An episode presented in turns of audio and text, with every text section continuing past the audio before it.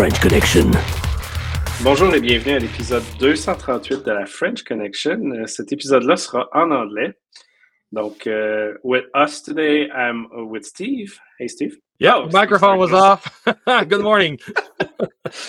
Great start here. Uh, Gabriel. Good morning, French Connection. Yes. uh, Guillaume. Morning, everyone. And Jacques. Good morning, everyone, or afternoon, or evening, whenever you're listening to this. We never know, He's- right? He's, he's doing this all the time now. Um, And I feel bad all the time. Like he actually got it.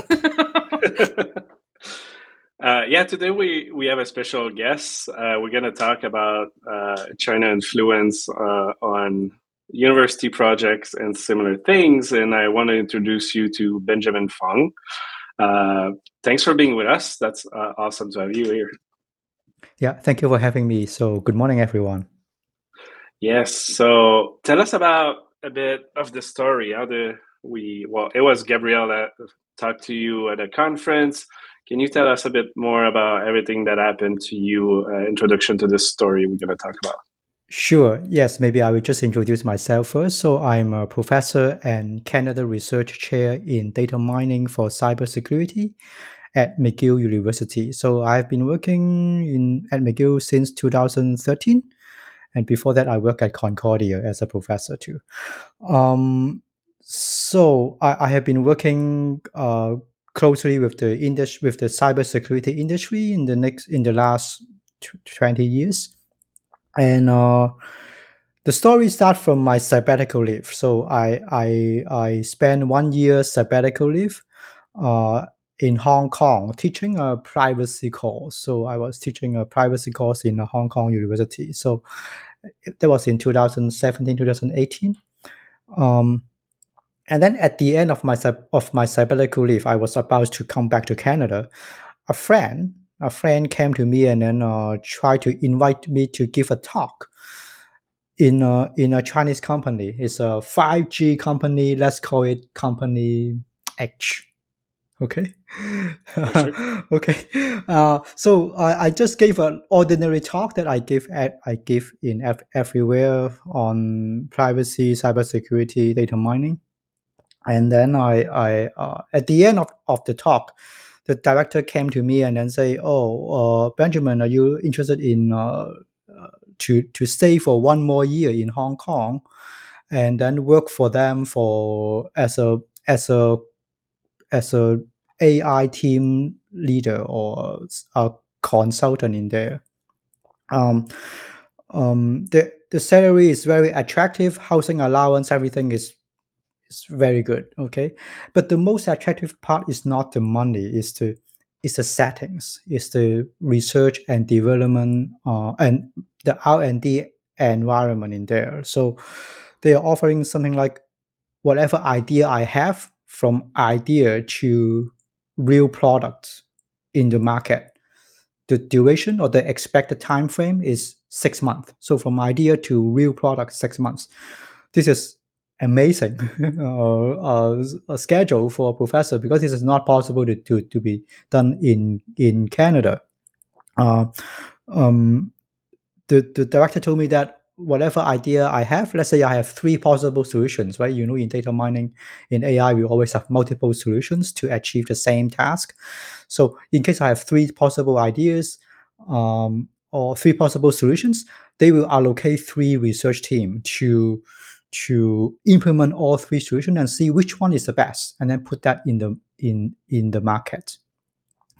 Um, and then as an AI guy, data mining guy, the first question we ask in every project is, where do you get the data from? Right? We, we, we need data.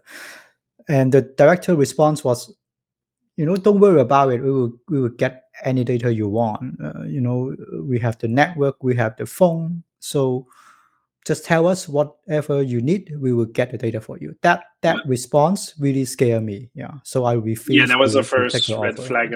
1st red Mhm. flag on your side mostly, or you you had other flags before that. Uh, that was the main reason why I I I think because I have been collaborating with many companies in North America and government agencies, whenever we need to get some data, even a small piece of data, we need to sign a, a stack of legal document to get a small piece of data in Canada. When the director of that company H told me this, I, I was surprised. I I just don't feel comfortable to continue. So I just reject the job the job offer and then come back to Canada. And then the Canadian branch of that company H uh, contact me again, asking me to be consultant, um, offering like three times of my salary as a professor, three times of my salary. And I asked, what do I need to do, right? Three times of my salary. So, and the response was something like, uh, you just have to answer emails. Just, an- just answer email and you will get the salary. So, so that, that that's too good to be true. I believe there's no free lunch. So I understand that this type of strategy is tip is a very typical strategy employed by the CCP, by the Chinese uh, Communist Party, or its affiliated uh, organizations or companies. I call this strategy called feed, trap, and kill. Right. So feeding means they use benefits to attract the target. In, in this case, the professor. And then trapping means um dur- during the, the you know once a professor get a large grant or gets a large amount of money we will start recruiting students. We will start recruiting phd students.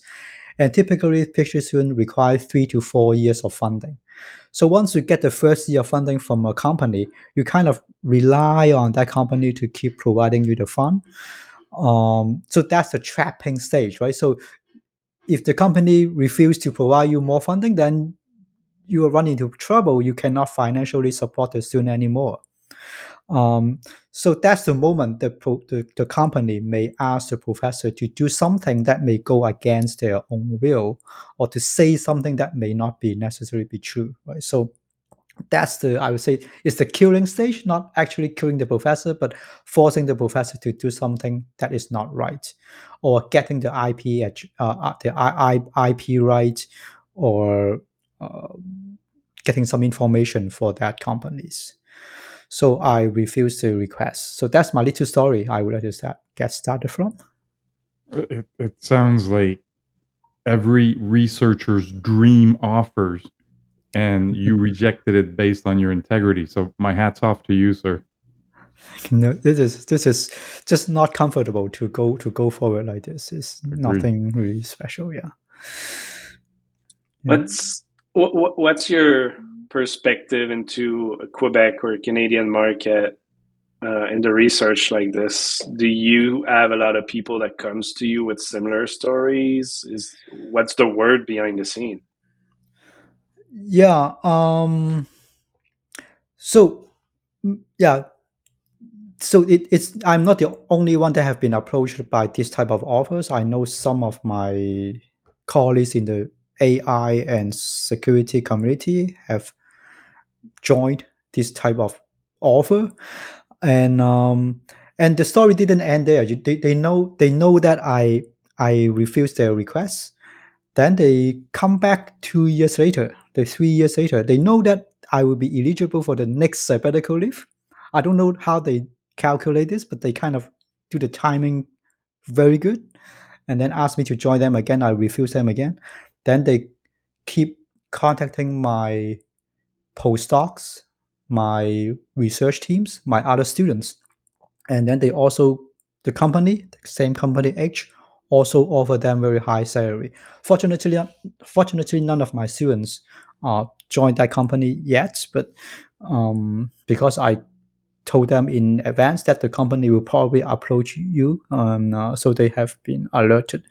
Um, so I can also share typically how the company approach professor. You know, sometimes they will approach a professor and then apply for grants together, apply for federal grants together.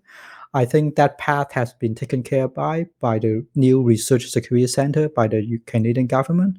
So that should be okay for now.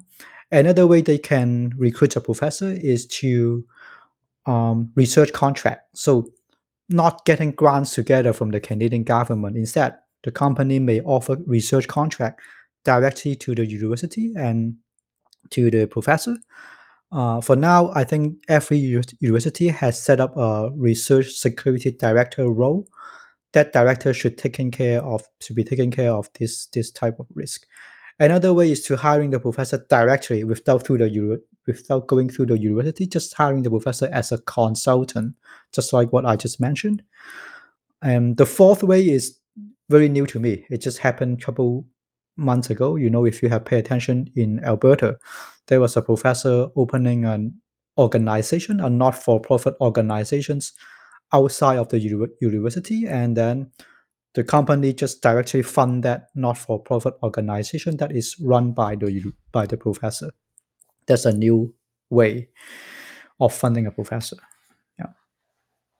So would the the non-profit gets also money from government technically, and they can fund from both sides? Is that the concept there? Uh, the uh, the not-for-profit organization, the the professor exp- explicitly mentioned that uh, this is a separate project. Uh, this is not funded by the by the Canadian government. It is like a uh, basically kind of like a donation from the company H. Right, right, okay. Yeah. uh-huh. But that would be a way to get the IP or the knowledge from that research, technically. That's the gray area you know in in in Yeah. ai data mining you can invent something and apply it to something to another domain right so Mhm. yeah Mm. Awesome. Super interesting. Steve? Well, on a personal note, uh, do you feel free uh, to go on uh, with your project research projects uh, whenever and wherever you want to make them without looking over your shoulder constantly? yeah for my own research i don't have any problem i just mainly collaborate with the government with the canadian government and then for other research companies in north america so i don't have that concern now but if someone collaborate with like chinese companies then it's a different story because they will initially they will not ask for any, uh, they will not ask for anything. They will just like an ordinary co- collaborator but at the end they may ask for ip ip rights that will be transferred to them. And then at in many cases to develop that research project is actually using canadian resources. And the- but at the end the ip right will be transferred to china for maybe dual use right it can be used for military it can be used for commercial but we never know So, would you categorize that collaboration with, uh, let's say, uh, Chinese universities and all? Uh, their main objective is, is first and foremost to get a hand on the IP, and thus bringing back the benefits of that development done here. So, as we are, we we, we were witness to that in the, in the not so uh, distant past. But would you say that it is still the current state of uh, having a collaboration set up with uh, Chinese universities? Um, so getting IP is one way, is one benefit to Yeah. them. Another benefit is not an IP, it's just know how, just know how to do something, how to solve something, especially for AI.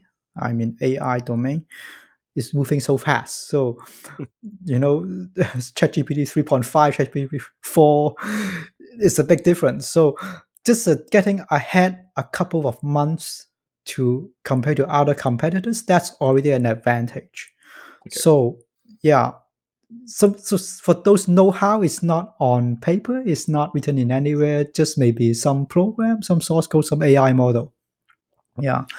Uh, but I would still, I wouldn't say everything collaborating with China will be bad. You know, I, I sometimes still have a student from China working on some not sensitive project. Let's say I work on fashion, I work on fashion data mining. I still allocate students from different countries to work on that fashion project. and- and course. That's not sensitive at all. Yeah. Uh, you said you um you you you have to tell your student beforehand that they might be contacted by a company or a Chinese authority for uh, to participate in projects. So that's good because you have the insider knowledge to actually tell them how to be uh, safe with those kind of uh, of operation. But how do you think we could equip other PhD students from other university, other program, so they are aware that this could happen to them, and what kind of a sensibilization operation we could do toward them so they don't fall for this? Yeah, so you raise a very good point. Is so far the government and university focus on setting up rules, setting up laws, that's important.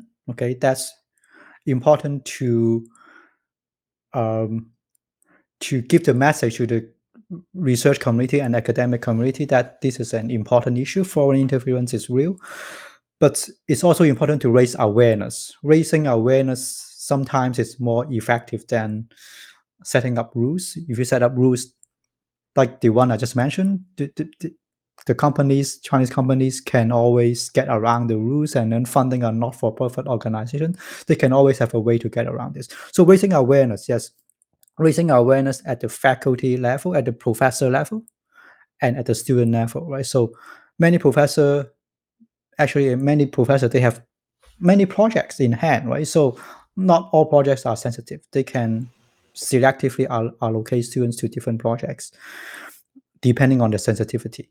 And and for students, um, yes, it's good to. It would be nice if the university can, let's say, send an email to new students, or send an email like a Happy New Year once, uh, Happy New Year message once one uh, once a year to raise awareness to the students that uh, they are not supposed to pass any information to foreign state government. Let's say if the consulate, if the some consulate contact them to get some information about their team, about their professor, about their teammates, about the project, they are not supposed to give it to other uh, governments or government government agencies. Um, so this should be raised to the students and especially honestly to Chinese students. If and the universities should show some support to the international students so that they will be less likely to be recruited by the by the foreign government. Um, if yeah, if we kind of ignore this problem, they they are more likely to be recruited, and they don't know how to handle the response in case a Chinese consulate contact them, right? Because the the, the Chinese consulate seems to have a lot of power. They can control their passport, they can control their driver license renewal in, in China and their relatives in China. In case in case the Chinese consulate contact the, the Chinese students, uh, we need to equip the students on how they should respond to those requests.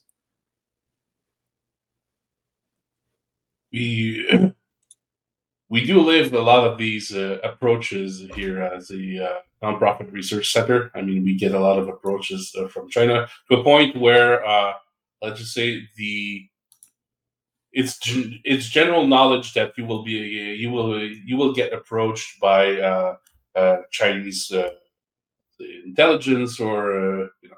So um, one of the of the techniques that they have been using is obviously to uh, conduct some sort of, let's say, false flag approaches. You're not getting approached by a Chinese company. You're getting approached by an Austrian company. You're being approached by a Canadian company.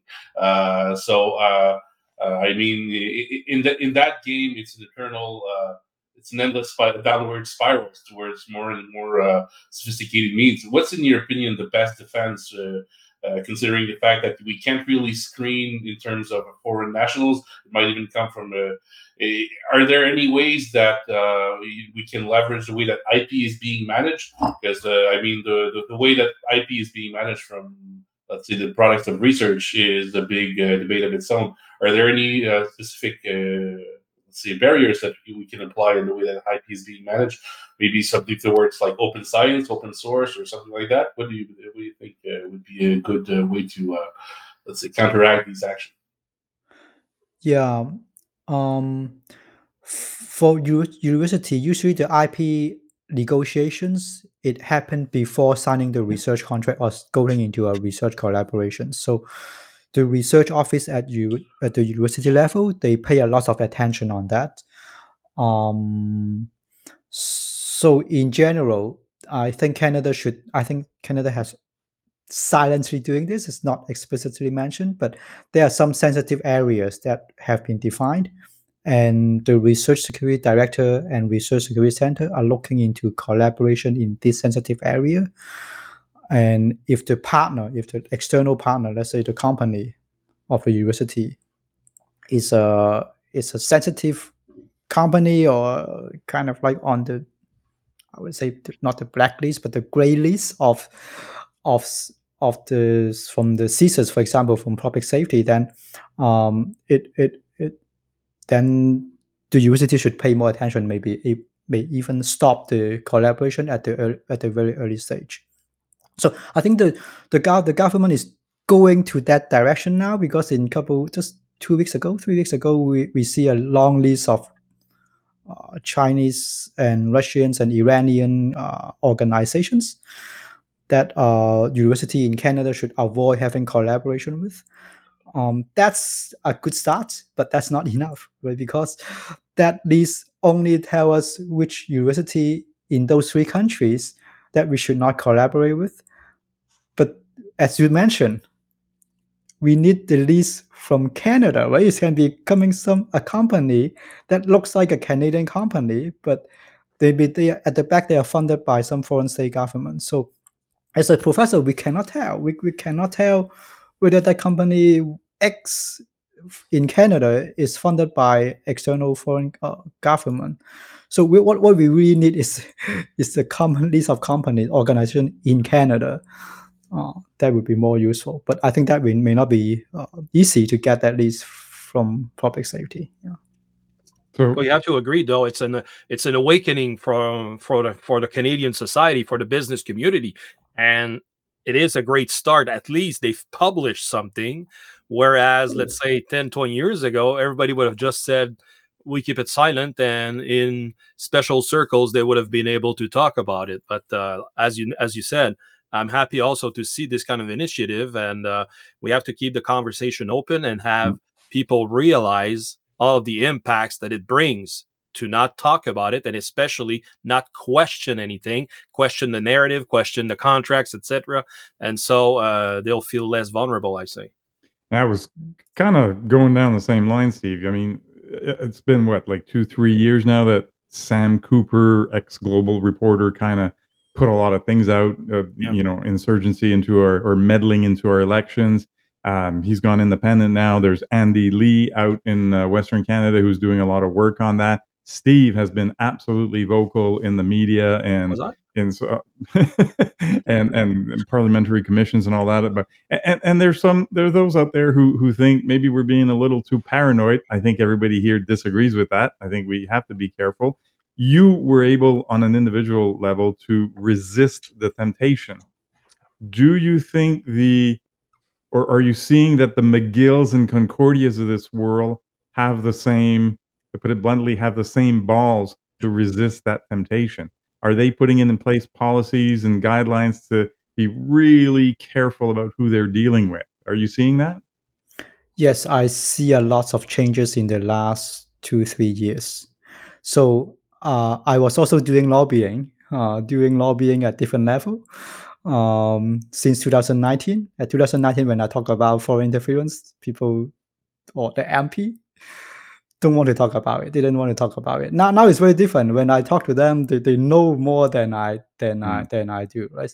Same at the university level. So when I talk to the research security director at different universities, they they know about this risk and they are looking into that.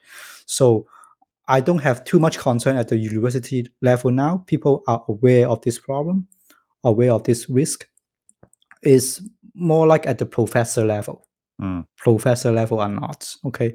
So especially I know uh, public safety has a very good program called Safeguarding Science. They they come to university and give a talk, talk about foreign interference.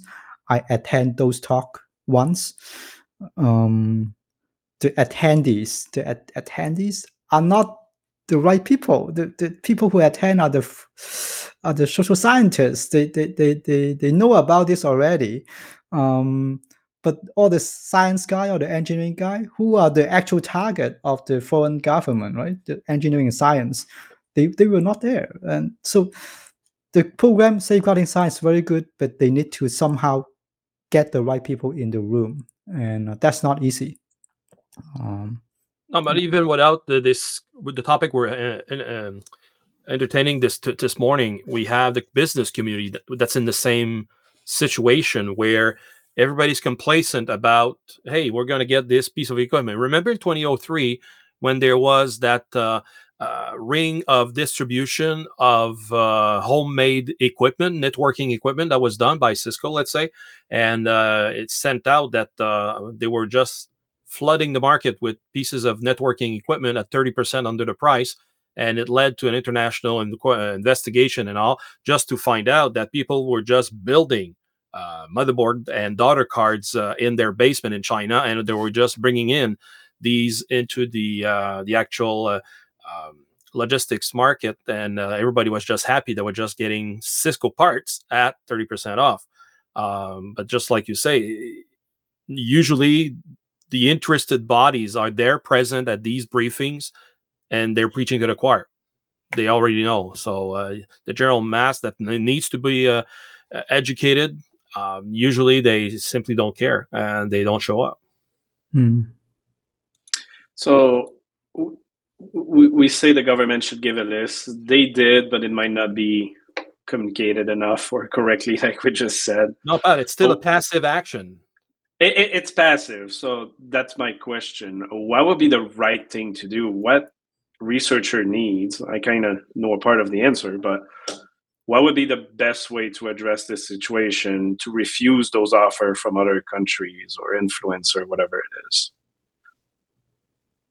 Hmm. So, um, t- so first of all, we would. I think it is difficult for the public safety to disclose the but maybe they can do it this way. They can they can allow the research security director, who may have the clearance, um, to get the to have to query the list, not to get the whole list, maybe to query the list, right? So, for example, when a when a professor, when I've been approached by company X, company X, I don't know whether this is safe or not, whether I should collaborate with them. And before having collaboration, we usually usually the professor will spend maybe six months, even 12 months to actually anchor a company. You know, we have some initial discussions, meetings, and then and then um during that early stage, it would be nice if the professor can ask the research security director at the university to consult the list whether this is company X is safe to collaborate. So so that we don't have to like invest six months and then find out that oh that is not a good company. And then if the professor get rejected after six months, the professor will get upset, right? They will have conflict with the Yep. uni- with the u- university. So that may be one mechanism we can consider. Uh, it's a very practical way to do it. Yeah. Yeah, definitely. Um, so at, at least fixing the process in that way. Does Canada give enough budget into the research? Is this the lack of finance to your research or other university? Is this something that is what the other countries knows that that's why they bring the money in to, you know, make this appear amazing. Uh, would that help that there's more uh, money coming from government, federal, provincial, other companies? Eh, eh, and the side question is there organization that exists that gives money to those research in Canada, like nonprofits or Mm. something? Is there's kind of VC for private, right? They raise money for a company, but does this exist for research? Is this something that is missing, maybe? Yeah, that's exactly one of the factor contributing to why professor go to other sources, let's say foreign company to for research. So, and as, as an example, in the in Alberta, right, that professor he was originally funded by Google, and uh, Google uh, pulled the plug and not funding that organizations. Then that's why that professor in Alberta is looking was looking for an alternative solution from a foreign company company yeah so um yeah so what the canadian government not just directly providing more research grants to to the academic world but also try to create more opportunities to attract companies money to uh, co-funding some project that will be more effective sometimes. It's not just public money it can be uh, uh, uh, from the private companies um, that will initiate uh, much more productive uh, results at the end in many cases, Or, you especially in AI. Yeah. or, or you know maybe some of these universities can divert funds from all their idiotic DEI programs and personnel and fund research instead, right? Just saying. Mhm. Yeah, yeah. Okay. I'm sure they'd find a few million there. So it, it, it, do you see a lot of company local that invest into research? Is this something that is common, or it's quite hard to uh, to get those? Um, there are yeah there are good number of companies uh, investing in research, but it really based on the domain, right? So AI and cybersecurity are hot, so- we have Mhm. no fun, no sure. problem to get funding. But for let's say other important but but less uh, trendy topics, let's say networking or or software engineering, those are still important, and um, so we, we this is more difficult to get funding in there. Yeah, and the students are also interested in AI and cybersecurity, but Yeah, sometimes sure. I find it's a bit too biased to one area. It's not it's not very healthy for the whole society. But that's what happened in the academic world now. Interesting. Guillaume, do you see the same thing happening on your side?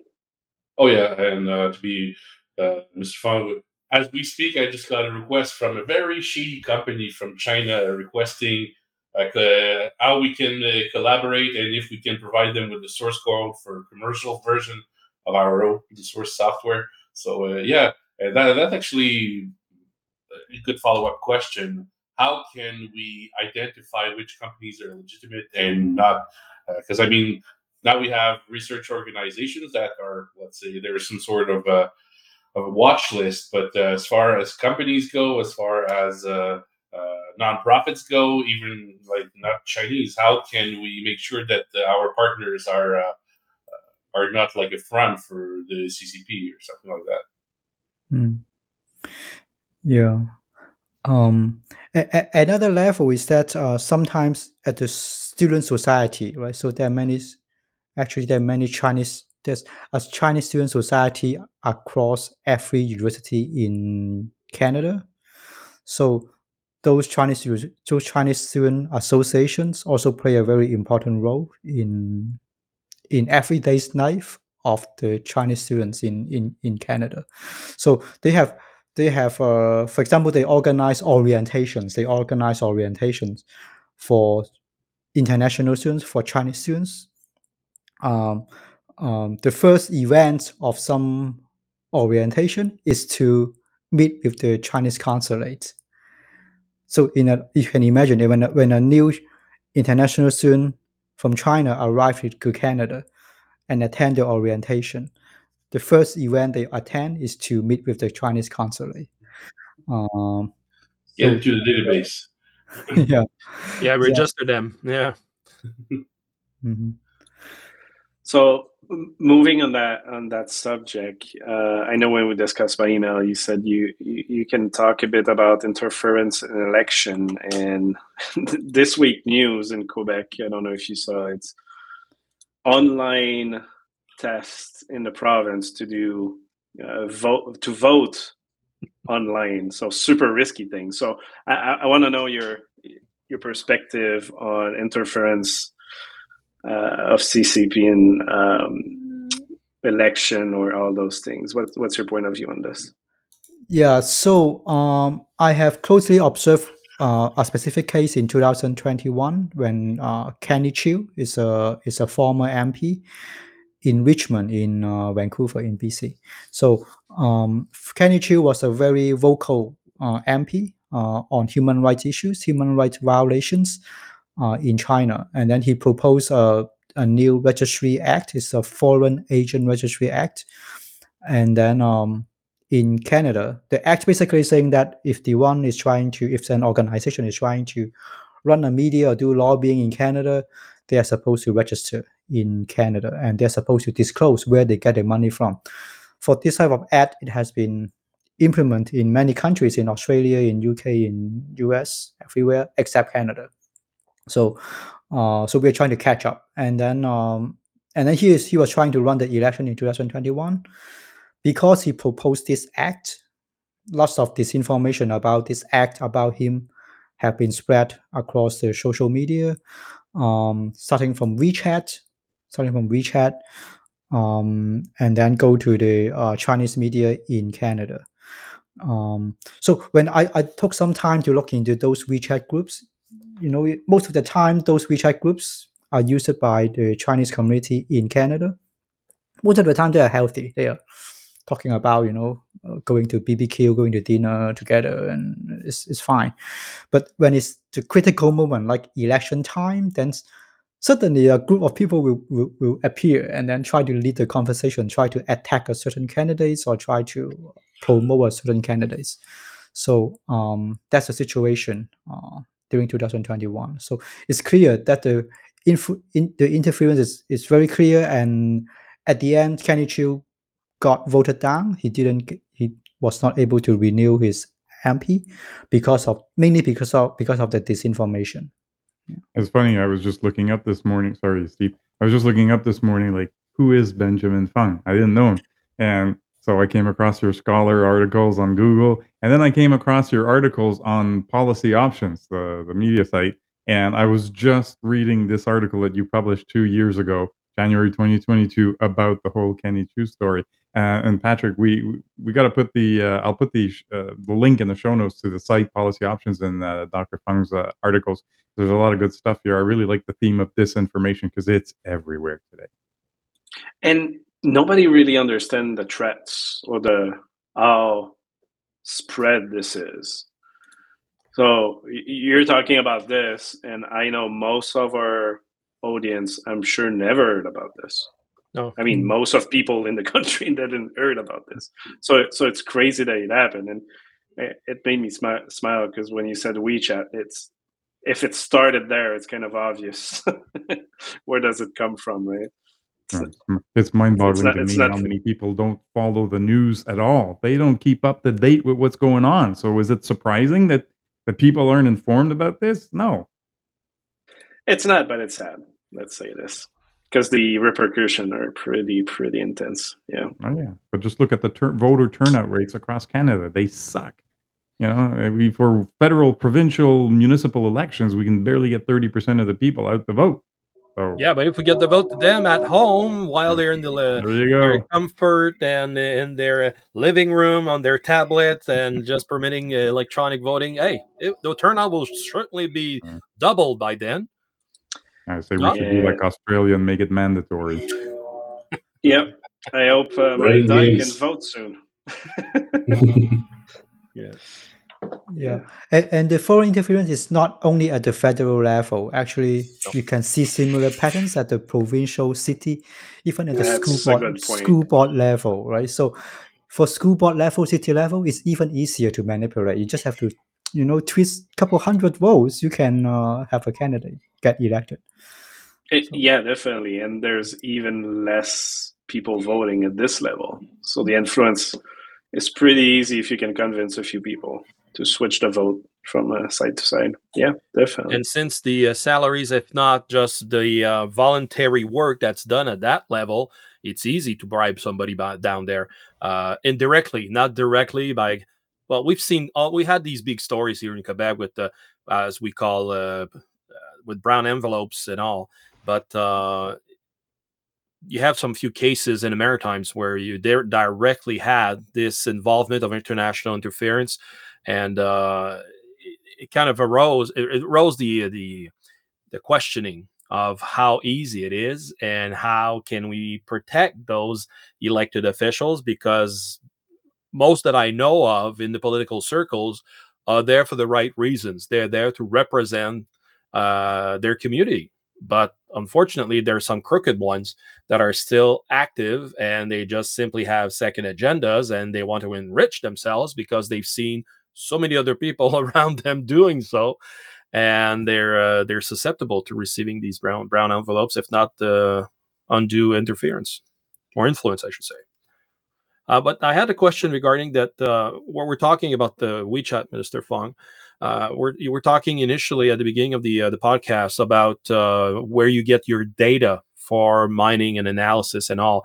Would you have you seen, or would you say that the Chinese social media accounts uh, would be a great place uh, to get some of that data for anybody who would be interested for data mining in figuring out who's the typical uh, constituent in Canada so they can know more about that persona who they want to influence. In other words, do they get a lot of information from those social medias that normally they shouldn't have access to all that data and know more about the uh, their targets, if I can use that term?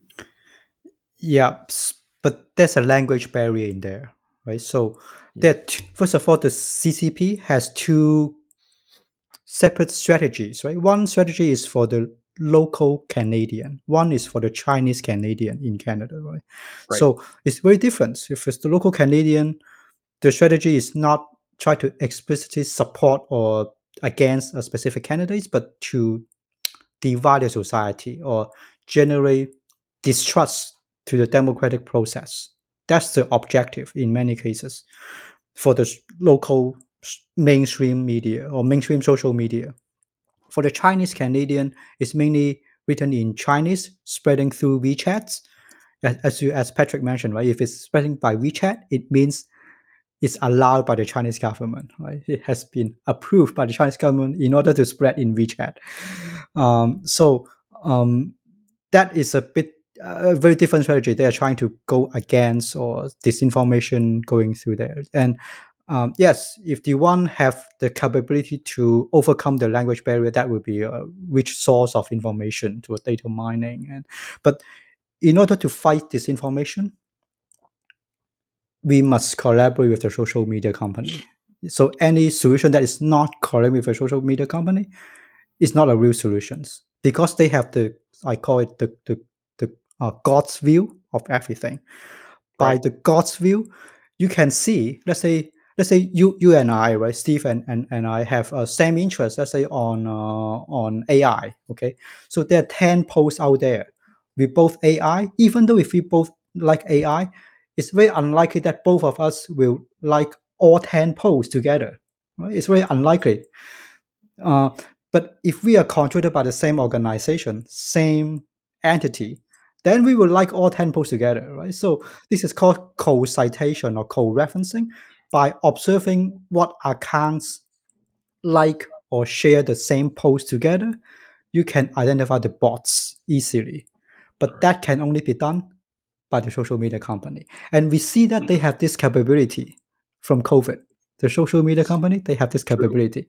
You see that every time when you see a video, they will prompt an error, uh, not a, a warning message, right, saying that this is not may not be true and redirect you to some. So they have the capability. So that's the solution, but it's not easy to implement. Yeah. But then the, the question is, the question becomes as, and you know, Pat, we we had a special episode with Michelle Blanc here. She's she specializes in social media and stuff like that. And the point she raised on one of my LinkedIn posts was, why would they want to? Right? They're driving traffic and they're they're sponsored links and people are advertising. What? Why is it in their interest to block that kind of incoming revenue from even fraudulent sites or whatever? You know? Content quality, is- might it might be something to be that's worth something to them. I mean, once uh, once everything becomes unreliable information, uh, the interest could, should significantly uh, go down. I mean, uh, Twitter slash X has kind of reached that point where there's just so many bots, and the automation level on Twitter is just so uh, so huge that uh, the inter the quality of interactions and the quality of the content has drastically gone down. So they might have some some vested interest in maintaining, at least in appearance, a, a facade of you know being proper content, being genuine interactions. So uh, the I, I I'm an optimist in that matter that they do have a, a significant amount of value in providing that kind of It, interaction with their clients. They they they do, and if you think about how Silicon Valley or just big company works, the more people that register to your platform goes to the stock or the value of the company. Do they really check if they're all robots? Not really.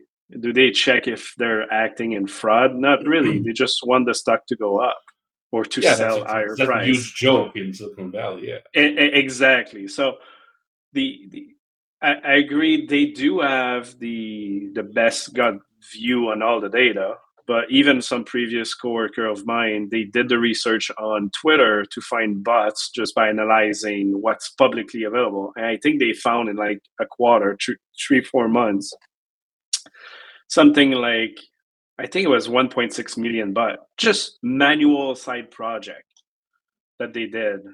So imagine how much more you can find and you can get intelligence from having all the data. But even if they don't delete the bots, it's still good intelligence that they could give to government or companies about threats and all those kind, all those things. I'm guessing US might do this a little bit, uh, but here we don't have much about that. Uh, I mean, we don't have social networks platforms, so that's not helping. But yeah, You're bringing out a a world where there's going to be value in hunting robots, which is kind of a kind of dystopian of itself. Well, that's Yeah, why when I, as I posted on LinkedIn recently, that's why when I prompt, you know, Chat GPT or Copilot, I always say please and thank you, so that when the machines take over the world, they'll remember that I was polite. Right, Dr. Mhm. You got to be polite. Yeah, they like you. They'll kill you last. There you go. exactly. All right, that that concludes. Uh, thank you, Mr. Fung, to being here. Really appreciate this. That was a great discussion. Uh, let's keep in touch. I'm sure we have a ton of subjects similar to this that would be interesting to the community if it's uh, interesting on your side too. Uh, thanks all for participating to the episode, and uh, see you in a few weeks. It was great meeting you, Dr. Fung. Thank you for having me. Thank you. Keep up the good work. Thank you again.